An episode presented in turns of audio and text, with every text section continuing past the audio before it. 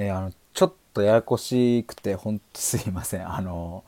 今この収録を撮り終わって公開した後に今もう一度音声の編集で今この部分を喋っているんですけれどもあのちょっと何があったかというと僕直前までえっと、どうしようもないモヤモヤから抜け出すためにっていうタイトルのライブ配信をしていたんですよ。でそこで、えっと、すごい今日めっちゃなんか僕的にはいろんな発見があったしすごいテンション上がっちゃって、えー、楽しくってすごいでも今日のライブ配信がめっちゃ天気になったみたいなことをライブ配信中にも言ってたんですね。でいざ配信が終わったらなんかあのアーカイブに残ってなくってうわミスったと思って間違えてボタン変な違うとこ押しちゃったかと思ってマジかと思ったんですけれどでもなんかまあ残んなかったってことはもう一度収録で話せってことなのかなと思ってそういう気持ちでまあちょっとああとは思ったけどあの収録撮ろうと思ってこの収録を撮ったんですよ。でこの収録をアップし終わった後になぜだかそのさっきのライブ配信のアーカイブがピョコンって出てきてえ残ってるってなってあれれってなったので今から話すこれから始まるあれはですねそのライブ配信のアーカイブが残んなかったっていう状態の僕が喋っている収録になります。ということでここから本題です。どうもこんばんは。あのちょっと今ちょっと前にですねえどうしようもないモヤモヤから抜け出すためにというテーマで、えライブ配信をしましてですねえっ、ー、とめっちゃ楽しかったし、えなんなら僕ライブの中で今日のこのライブ配信がすんごい天気だと,、えーと、去年の6月29日からスタイフを始めてきたけれど今日のライブ配信でもうすごく大きくなんか変わったというかここだっていうものがつかめたみたいな話をしていたんですけれどなんとあのアーカイブ保存になんかミスっててあれってなって今すっごい「えこれ残ってないの?」みたいな感じで「マジか!」ってなったんですけれどまあでもそうだっていうこれ残んなかったってことはもう一丁話しとけっていうことなのかなと思って、えっと、今この本当に、えー、ライブ配信が終わってですねでちょっと数分あれあれあれって格闘してで結局もう残ってないことが確定してすぐに収録ボタンを押したので本当にあの出来たてほやほやホットの状態で今ちょっと話すっていう感じです。でまあでもちょっと思ってみれば思ってみればというか考えてみればあの1時間半のライブ配信だったので、えー、皆さんに聞いてもらうためにはですねそうだやっぱり収録でもう少し短く話せた方がやっぱりいいよなっていうことでまあなんか残ったことにはあ残んなかったけれどまあまあなんかそれは意味があるのかなと思って、えー、ちょっと気を取り直して収録したいと思います。で今回のライブ配信でえっ、ー、と分かったことというか、うん、そうなんで僕がここは転機になるっていうふうに言ったかというと、うんまあ、結論言えば僕が何を軸につまり誰に何を届けたいかみたいなことが、えーと結構はっきりしたからっていう。しかもそれがすごくシンプルな言葉になったし、えー、つまり誰にでも分かる言葉になったし、えー、そこに僕なりの納得感があるし、うん、やっぱりあの今日 KT さんが冒頭にですねそのライブで、えー、急遽コラボしてもらったんですけれども KT さんにも僕めちゃめちゃこう熱苦しくバーって話してたんですけどもなんかやっぱそこそれでバーって熱くなっちゃうくらいの思いがそこには込められていてでまあそれが何かっていうと本当にこのタイトルの通りでどうしようもないモヤモヤにこう苛まれてしまってるっていう人に向けて僕は、え届けたいと思ったんですよね。そこから抜け出すためにじゃあどうすればいいのかっていうここじゃねっていうでちょっと今もう思い出しながらちょっと話したいと思いますがあの悩んだ時にすっきりする人に話すとすっきりすることってあると思うんですよね。で、えー、っともちろんですね僕もお悩みとかを相談する時にはすっきり、えー、したらいいなと思うんですけれどあのそれって僕じゃなくてもできるなっていう僕がじゃあできることって何だろうっていうとこの話とか今日しててそれはもうすっきりのその先っていう ことを言ってたんですよ。なんか皆さんも経験あると思うんですけれど何かにこう悩んだ時、えー、それこそこうなんかどうしようもないモヤモヤみたいなのが出てきた時にあの親友とか、まあ、家族だったり彼氏彼女だったり、えーとまあ、なんかそういう大切な人にお話をして「ああすっきりした」みたいな「ありがとう話聞いてくれて」みたいな経験ってあると思うんですけれどもそれと似たような悩みとかってまたやってきたりしませんっていう。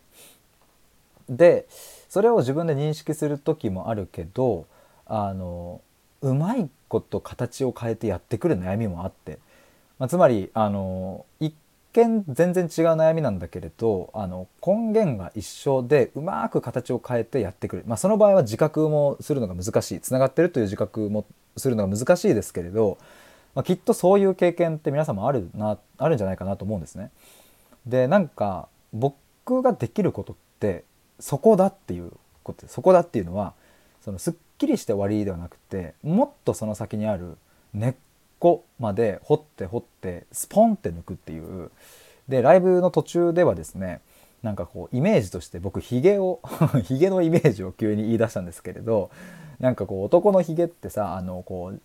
なんだなんかすごいこう綺麗に沿ってもあのまた生えてくるじゃないですか次の日とか。ちょちょっとジョリッとするじゃないですか。なんかそんなイメージで悩みもこう話した瞬間とかぐらいはもうツルツルにねひげがツルツルになるようにこう表面上はねあのすっきりするわけですよ。ただそれがあのちょっと時間が経ってくるとまた出てきてっていう。でじゃあ僕はその毛根ごと、えー、根こそぎってもう生えてこないっていう状態を作るっていう。あじゃあこれモヤモヤの永久脱毛じゃないですかみたいなことをリスナーさんに言ってもらったりしてあもうそれじゃんみたいな感じになっててでもなんかモヤモヤの永久脱毛を僕は僕ができることはそこっていう。でそうだちょっと思い出した。あのコーチングとの違いみたいなところもちょっと話していたんですけれどコーチングはあのどちらかというとこう目標を達成するために伴走してもらうっていうそういうふうなまあ僕はイメージでまあ、実際に例えばなんだろうなこの来年のここまでにこういう結果を出したいからじゃあ、えーと、今年はこうしよう今月はこうしようみたいな話とかしたりとか、まあ、自分のマインド面の変化をこうねしていくのを支えてもらったりとか、まあ、先月どうだったから今月こうしようみたいなことをやっていくのがコーチングだと思うんですけれど僕の場合はですねその目標に向かうというよりは自分がどう生きたいかを問うっていうそこが僕がやっていることっていうここは大きな違いつまり何か目標は定めないっていうことですね。でえっ、と目標は定めないんですがじゃああの何を何に向かっていくのかっていうとこの、えーと、時代の中でつまり正解や不正解がない時代幸せとはこういうものであるというものもとっくに崩壊して多様性が認められえどんな生き方もしていいよって認められてきた時代だからこそ、えーと、分からなくなってしまった生きる意味みたいなものを問い直して自分なりの正解をちゃんと作り出すっていう。だから目標に向かうではなく自分の中に埋まっているものだったり、まあえーと、それを掘り起こして、えー、生きる意味なぜ僕はなぜ私はここに存在しているのかっていうところまでをちゃんと明らかにするっていう。そこが僕の、うん、できることだし、うん、そういうのを見つけたいと思う人と話したいって思うしっていうそんなことを話しておりました。でまあもう一度ちょっとあのテーマというかに戻るとですねこのモヤモヤ何ともあなんともどうしようもないモヤモヤから、えー、抜け出すっていうここがあの僕ができることで途中コメントにもありましたけれどあのなんだっけなく何とも言えない空空虚さだったかな。えー、とごめんなさい。なんか満たされないから抜け出すっていう。そういう言葉でもいけますよねみたいな話をしてました。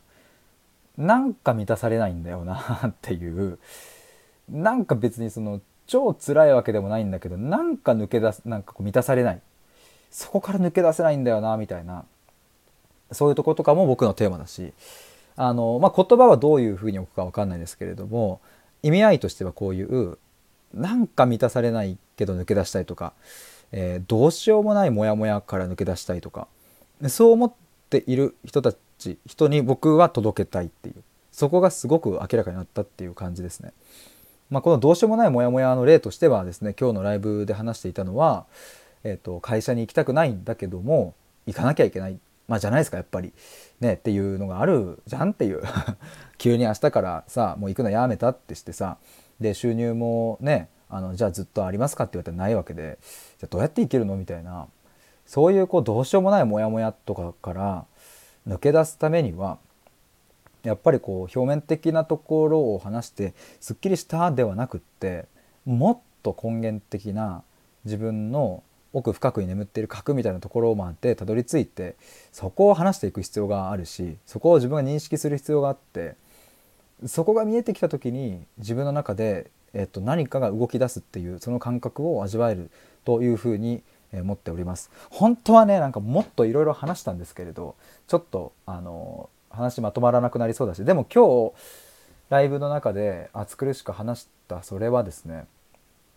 うん、確実に僕の中に残っているし、まあ、記憶としてね、えー、残ってないものもあるかもですがあの僕の感覚としては確実に残っているのでまたどこかでライブの中でお話できたらいいなと思います。もしなんかあの聞いていただいていたリスナーさんでこんなことも話してたよみたいなのをあのなんだろうなあの全然その